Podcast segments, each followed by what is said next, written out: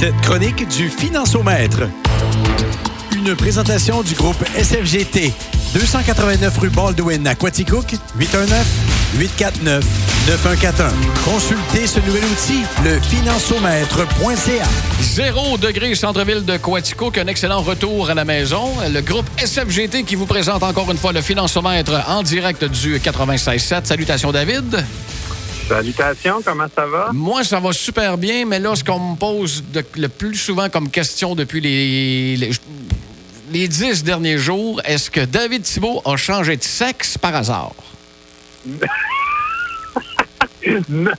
Ah, euh, je sais pas c'est où tu t'en vas avec ça, mais j'ai bien hâte de voir. Non, non, j'ai pas changé de sexe, non. Puis écoute, je, je- je comprends la question parce que dans le vœu de Noël du groupe SFGT, on pensait tous que c'était toi qui allais faire la voix, mais non! Une voix féminine toute douce, toute suave. ça. Ça doit être ma soeur, Ah. Caroline, hein, qui était là. Qu'on la salue.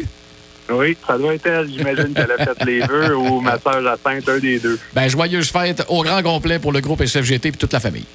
Hey, tu sais, c'est quoi? Je suis le plus jeune de la famille, hein, fait qu'on passe toujours en dernier, puis c'est eux autres qui passent en premier. Le petit cadet. Exact. Ben, on dit souvent que les cadets, c'est les préférés des parents. Ça, faut, faut pas le dire, mais ça a l'air que ça arrive souvent. Il paraît que c'est ça, parce que la famille, elle s'arrête souvent avec eux autres. hein. Que quand on a atteint la perfection, ben, c'est- ah. Moi, Chez nous, c'était l'inverse. Quand ils m'ont vu arriver, je dis, bon, on prendra plus de chance. On arrête ça là. ouais, c'est un des deux, t'as raison. Euh, Christian, euh, Christian, qu'est-ce que je dis là? David, excuse. Pour ce qui est du gouvernement du Québec, il y a bien des chiffres qui sont sortis dernièrement, puis je pense que ça serait peut-être une bonne idée d'en jaser parce que ça a un impact direct dans nos portefeuilles à nous autres.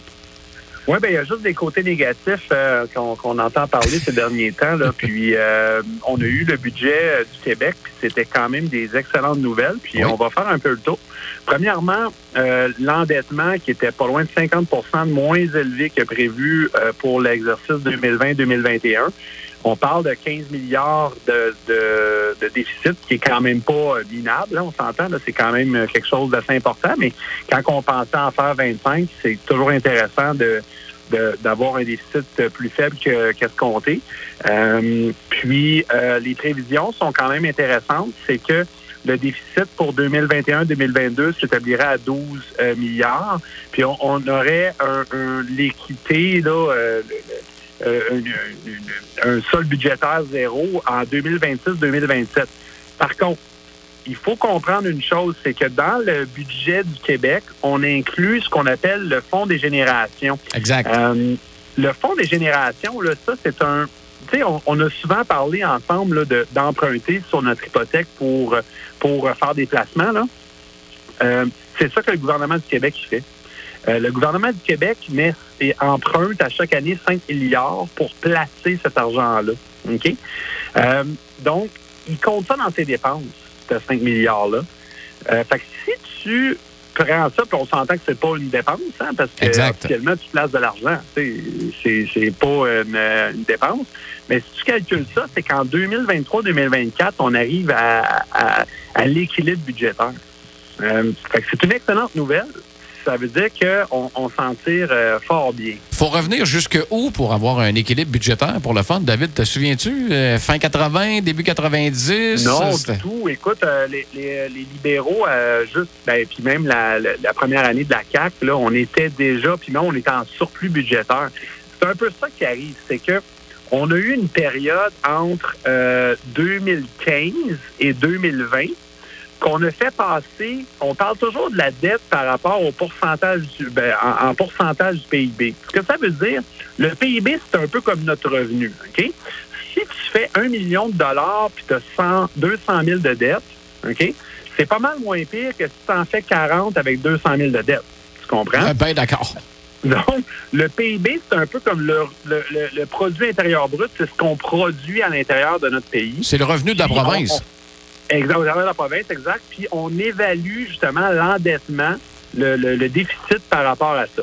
Donc, si je te fais, je te mets ça en chiffre, en 2015, on était près de 53% 53% de notre produit intérieur brut en déficit. Euh, là, on avait baissé, euh, pas, euh, pas en, en déficit, en endettement, donc en dette. On avait baissé ce niveau-là en 2020, juste avant la pandémie, à 43% OK?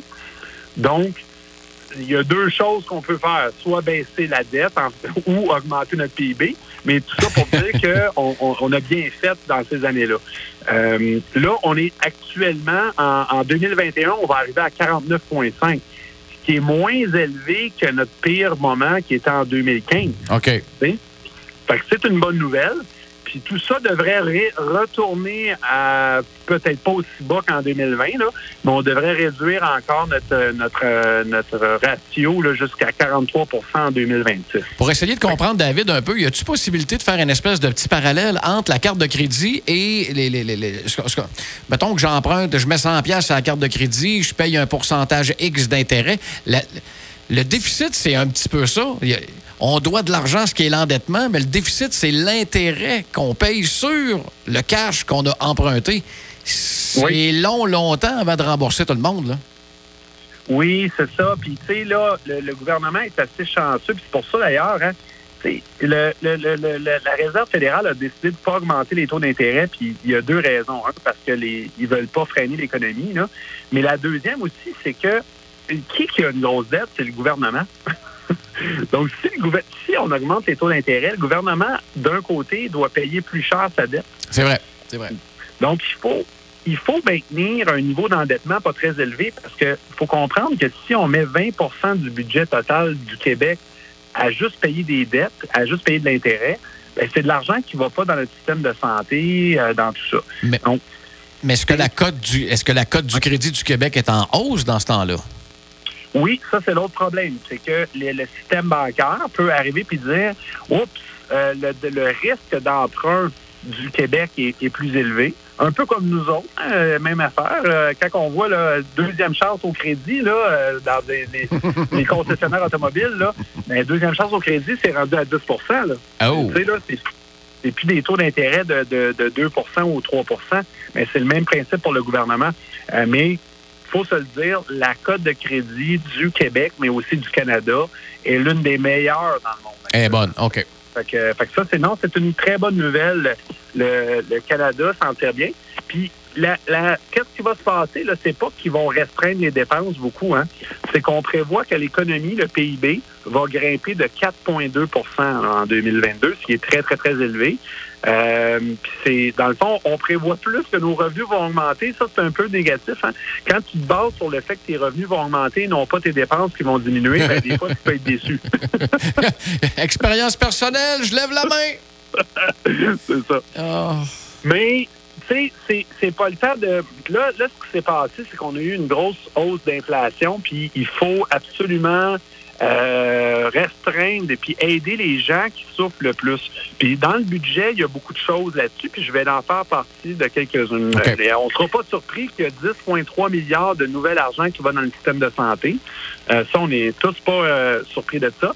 C'est une hausse de quand même de 5,2% du budget. puis tout ça pour aider pas juste des, personnes qui, qui les, les infirmières, donner des plus gros budgets aux infirmières aussi, aller chercher du nouveau personnel, euh, mais aussi renforcer aussi les services pour les aînés. On a mis 2 milliards là-dessus pour aider les, les, aînés à rester à la maison. On veut plus avoir, tu sais, il y a beaucoup d'aînés aujourd'hui qui veulent plus aller dans un CLSC, puis on les comprend très bien. Hein? Euh, oui. Donc, on, leur, on, va donner des crédits d'impôt remboursables pour les gens qui veulent rester à domicile.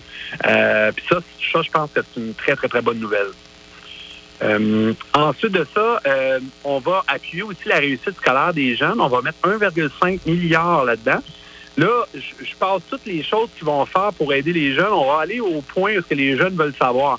Si tu es au cégep à l'université, tu vas avoir 100 pièces de plus pour aller veiller la première session d'automne, puis un autre 100 pièces pour aller veiller à l'hiver.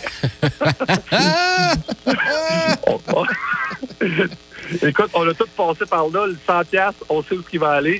c'est bien première, la première fois qu'on me, me l'annonce de cette façon-là. Non seulement tu as le droit, mais c'est quasiment imposé. Ah ouais, va, va, va te faire du fun avec ce 100 là Place-les pas, là, fais pas des petits. Là. Va boire. Fait qu'on va donner un 100 pour, euh, pour tout ça. Puis euh, l'autre chose aussi, on va éliminer les frais d'intérêt euh, sur les prêts étudiants pour un an. Fait que tous les prêts étudiants, pas d'intérêt pour un an. Euh, fait que c'est quand même une bonne nouvelle pour nos jeunes, euh, ce qui va se qu'il y a dans ce dans ce dans ce budget-là. Euh, bon, là, ça, c'est un vieux pieux, là, puis ça, ça me fait toujours rire, là. 1,3 milliard pour brancher tous les Québécois à Internet haute vitesse. Moi, j'ai comme l'impression que ça fait 15 ans qu'on parle de ça. Mais je ne sais pas pour toi, là. Ouais. Ah, ben c'est comme la prolonge, le, le- le- le- prolongement d'autoroute 30. On fait euh, 30 ans là-dessus, bien des campagnes électorales, puis à un moment donné, ça On va être fait. par l'avoir, mais ça a juste pris 30 ans de plus. Ben, exact. Ouais. Fait qu'on va peut-être l'avoir, mais euh, c'est peut-être parce qu'on va l'avoir, le- Internet va arriver d'une autre façon, mais en tout cas, ça, c'est une autre euh, chose. D'après moi, deux, trois mois avant le lancement de la campagne euh, électorale provinciale. D'après moi, ça va arriver là. oui, ben c'est ça, c'est que dans ça, c'est ce qui est à noter. Il n'y a aucune restriction budgétaire dans son budget. Il n'y a, pas d'augmentation d'impôts pour payer la dette. On, on comprend que aussi, euh, quand on s'en va vers une élection, euh, c'est jamais trop gagnant. Mais je pense pas que ça je pense pas que ça aurait été une bonne idée de toute façon de restreindre le budget, spécialement avec ce qu'on a connu là, comme, comme inflation l'année passée. Exact. On a, favorisé le développement économique des régions du Québec. Ça, ça va être très bon pour no- notre région. Euh, on a 523 millions. Là, c'est très vague, mais grosso modo, c'est moderniser les infrastructures régionales. On a euh, le développement économique euh, local et régional qui est donné. Soutenir les aéroports et transporteurs régionaux. On parle peut-être, tu sais, un vieux projet de l'aéroport de Sherbrooke. Là, on ne sait jamais ce qui va se passer avec ça. Euh, favori- favoriser l'intégration des personnes immigrantes dans le marché du travail dans les régions. Euh, fait que, tu sais, c'est, toutes des, des choses que on sait que la CAC, le, le, le gros, euh, le- son gros électorat est en région. Hein? Oui. Euh, donc, on voit qu'on est venu soutenir les régions. Puis ça, ben, euh, je suis certain que nos, nos, nos, nos, nos gens doivent déjà commencer à regarder un peu ce qu'on pourra pouvoir aller chercher de notre côté. Euh, avec raison. Tu sais, ça fait assez longtemps qu'on l'attend, celle-là. Exactement. Encore un, un 392 millions pour promouvoir la, la culture et le patrimoine québécois. Donc, on a 60 millions pour bonifier les mesures particulières de diffusion du spectacle. Donc, on veut aider, dans le fond, l'industrie du spectacle qui a vraiment souffert de la pandémie. On, on est tous d'accord. Euh, puis pour finir, un- un autre bon point, c'est 977 millions pour le développement des logements abordables. Euh, donc, euh, on sait qu'il y a vraiment beaucoup de difficultés d'a- d'aller chercher des logements abordables. Ça, on voit plus ça à Montréal, mais ça commence à être à Sherbrooke aussi. Ça, aussi, ça fait longtemps qu'on en entend parler. C'est ça. Fait que là, on a vraiment, on est supposé de créer 5500 logements sociaux en tout euh, avec cet argent-là. Fait que c'est une bonne nouvelle. Euh, écoute, quand tu regardes ça, il n'y a pas rien qui rentre directement dans notre poche. Mais il faut se le dire, la dernière année, le gouvernement, il avait déjà fait la pause à ce niveau-là. Hein? Il avait donné quand même passablement d'argent. Puis comme j'avais expliqué un peu la semaine passée, ou je pense que c'est a deux semaines, c'est au niveau de l'inflation, on peut plus donner de l'argent directement dans les poches des gens parce que ça vient amplifier le problème de l'inflation. Tu donnes de l'argent directement dans les poches des gens, c'est quoi qu'ils font? Ils le dépensent. Puis s'ils le dépensent, ben, ça fait monter le prix de tout. Exact. Et là, ils peuvent pas faire ça actuellement. C'est en mode un peu plus, on va euh, soutenir les personnes en besoin, puis on va, on va remettre de l'ordre dans nos infrastructures. Euh, puis, euh, puis ça, je pense que c'était quand même un bon choix là, du gouvernement du Québec à ce niveau-là. Qui en avait grandement besoin, d'ailleurs. Ah, écoute, euh, si on peut enfin régler le problème, le fameux problème de notre système de santé, ça serait vraiment, vraiment agréable pour tout le monde. Ça serait un gros morceau de réglé, mettons. Exactement, exactement. Fait que somme tout, euh, je donne quand même une bonne note au, au budget euh, québécois. Euh, euh, je pense que les gens qui devaient être aidés euh, sont aidés dans ce budget-là. Puis surtout, je donne une, une bonne note à nous tous qui, euh, qui avons, tu sais, parce qu'en bout de ligne, si, si les, les pronostics du gouvernement sont si bonnes, ben c'est parce qu'on a continué à travailler dans toute cette période-là. On a un taux de chômage qui est relativement bas par rapport à, l'échelle euh, canadienne, puis même, je te dirais, par rapport à l'échelle mondiale, on a un des taux de chômage les plus faibles euh, actuellement. Puis, il est en constante baisse. C'est une très bonne nouvelle. Je pense qu'on a une, économie qui devrait bien aller pour euh, l'année 2022. S'ils nous permettent de, de se socialiser, ça sera encore mieux. ça va aider un petit peu, en tout cas. oui, c'est clair, c'est clair. David, il y en a qui se posent la question. Mercredi prochain, es-tu là? Non, je suis pas là. C'est mes, vacances. On commence, euh, on va être en vacances. Donc, euh, Ça, ça fait un plaisir cette année, mon cher, de, de travailler avec toi. Plaisir Puis, euh, partagé. J'ai hâte de recommencer euh, au retour avec toi encore une fois. En espérant avoir une meilleure année financière en 2022 au niveau personnel. On l'espère tous, on se le souhaite, puis euh, c'est sûr que ça, ça devrait s'améliorer en effet. De la part de l'Etourneau on the Rock et de tout le staff de Sing FM, ben, passez de joyeuses fêtes à- au groupe SFGT puis à ta petite famille et ton, ton, ton cercle rapproché.